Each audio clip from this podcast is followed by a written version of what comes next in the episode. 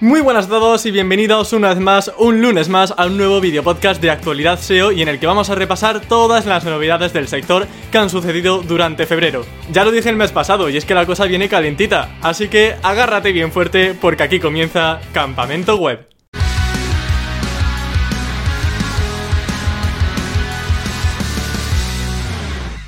La primera novedad trata sobre una funcionalidad que están probando en los resultados de búsqueda de Estados Unidos y que próximamente llegará a otros países como España. Se trata de tres puntitos que van a aparecer a la derecha del title y que al pinchar en esos tres puntitos desglosará algo de información adicional sobre ese sitio web. Ahora bien diréis, bueno Emilio, ¿qué información aparece cuando la gente pincha en esos tres puntitos a la derecha del title?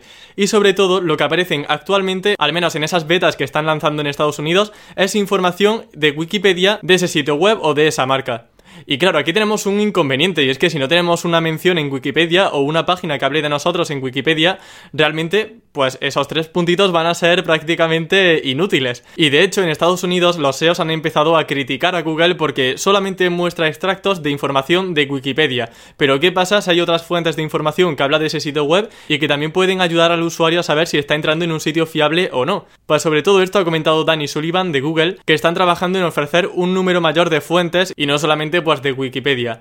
No obstante, actualmente aquellos sitios que no tienen todavía una mención en Wikipedia sí que tienen información en esos tres puntitos. La información que aparece si tu web no tiene sitio en Wikipedia es cuándo fue la primera vez que Google indexó el sitio y por tanto también podemos hacernos una idea sobre cuándo empezó esa web a funcionar, por ejemplo si tiene 10 años de antigüedad y si por ejemplo tiene un certificado SSL vigente, eso sería que tiene el candadito verde, el HTTPS integrado y por tanto estamos ante una conexión segura. Son dos elementos que la verdad no veo yo tampoco muy relevantes, pero que, bueno, cuanto menos, como digo, es interesante que Google esté haciendo esfuerzos en, potenciar esa parte de credibilidad y que está muy ligado a ese EAT que ha sido tan comentado en los últimos meses en el panorama SEO. Y fijaros al final que una de las cosas que tiene Google en cuenta para ver la credibilidad de un sitio es el tiempo que lleva indexado, ¿vale? Te ponen ahí cuántos años llevan.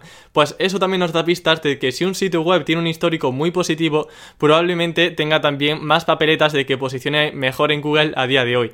Por tanto, tanto, que una marca sea antigua, si durante ese recorrido ha tenido un buen trabajo a nivel SEO, a nivel de contenidos y ha ofrecido realmente información buena para el usuario, es probable que esta, no este update, sino esta pantallita que va a aparecer nueva, pues le beneficie. Como podéis imaginar, esos tres puntitos que aparecen en los resultados a la derecha del título, al estar en color gris y tampoco tener nada especial, seguramente la gente no los use mucho, no creo yo que la gente vaya pinchando en los tres puntitos antes de clicar en un resultado, me parecería muy extraño, pero sí que creo que va a ser especialmente útil para aquellas páginas que toquen sectores como el financiero o la salud. La segunda novedad tiene que ver con YouTube, y es que ahora podemos espiar aún más a la competencia. A mí esto me encanta porque ya sabes que me gusta hacer muchos estudios de palabras clave enfocados a la competencia. Mis keyword research son entrar en la competencia, ver qué tienen ellos y copiarle las keywords. Y chimpum, ya no tengo que hacer nada más.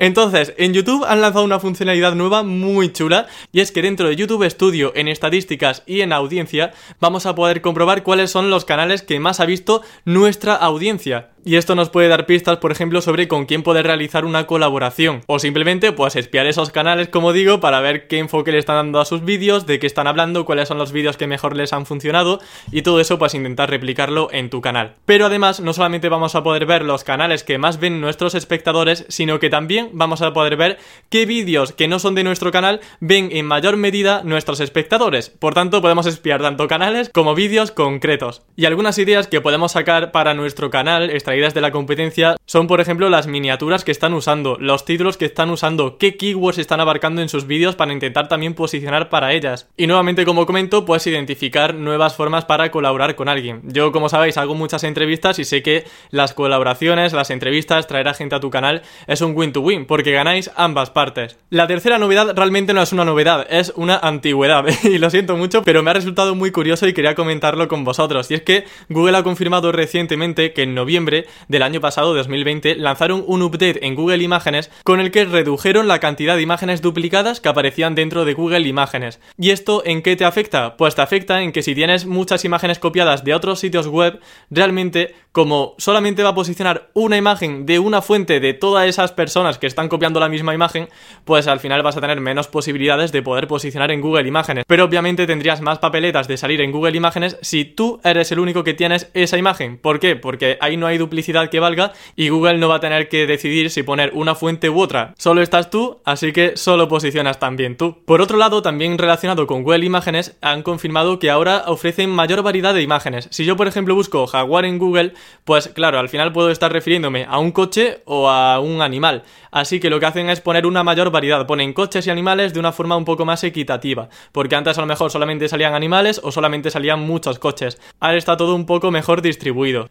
La cuarta noticia que quería traeros es que Google ha confirmado que en este Web Core Vitals que va a lanzarse en mayo, que como sabéis es que simplemente pues la velocidad web va a ser un factor SEO, pues que las páginas que están como no index también van a ser afectadas por este update. Así que si por ejemplo tu carrito de la compra en tu e-commerce está como no index para que no salga en Google, realmente también debe ir rápido porque Google va a rastrear esas URLs y va a determinar si está ofreciendo una velocidad rápida o lenta. Así que en mayo importante también echar un vistazo a esas no index porque van a afectar de forma directa al posicionamiento. La quinta novedad no tiene mucho que ver con el SEO, pero me ha hecho mucha ilusión verlo, así que lo quería también comentar con vosotros. Y es que Google Chrome ha lanzado por fin su modo oscuro. A mí me salió justo ayer el mensaje de que ya podía activarlo, creo que no está todavía para todos los usuarios porque yo antes no podía.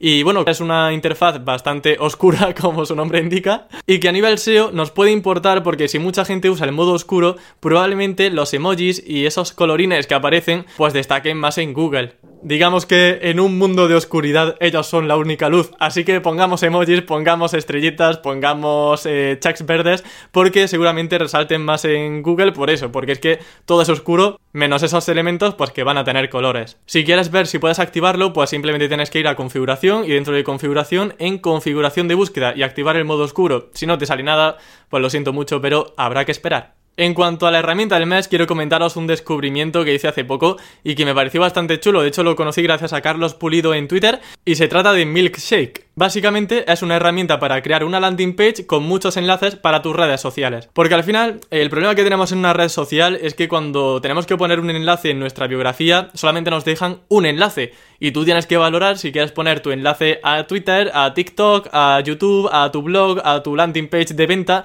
Y dices, bueno, y ahora yo, ¿cuál escojo de todas esas?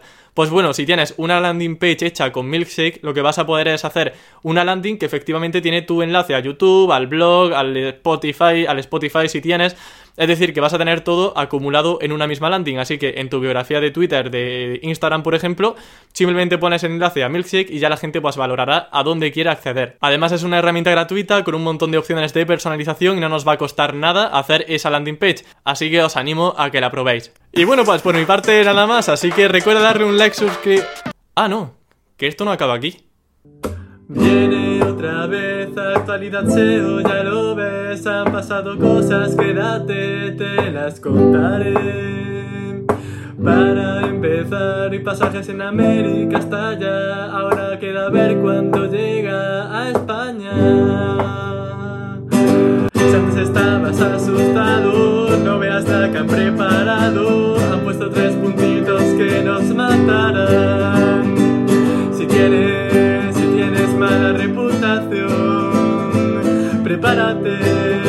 Será un marrón. Si tienes, si tienes buena reputación, estás de suerte porque confiarán en ti un montón que febrero ya ha pasado, todavía sigo alterado, porque no sé si en YouTube me han espiado. Así que suscríbete, dale un like, comenta también, que el mes que viene vengo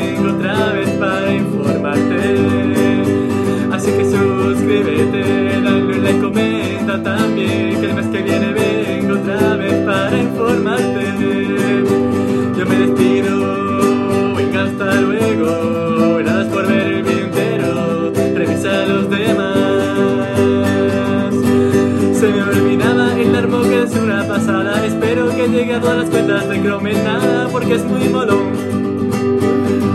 Vamos, dale a otro vídeo que se está alargando y haciendo pesado, al final yo me voy a quedar, me voy a quedar sin voz.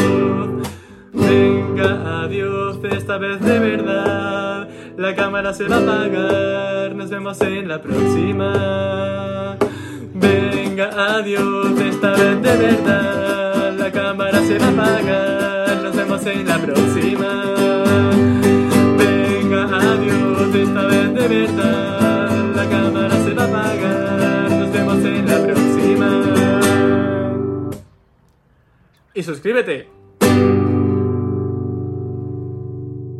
Me voy a quedar sin voz. Mierda, tío, estaba saliendo bien. ¿Por qué hago esto? Así que suscríbete, dale un like, comenta también, que el mes que viene vengo otra vez para informarte.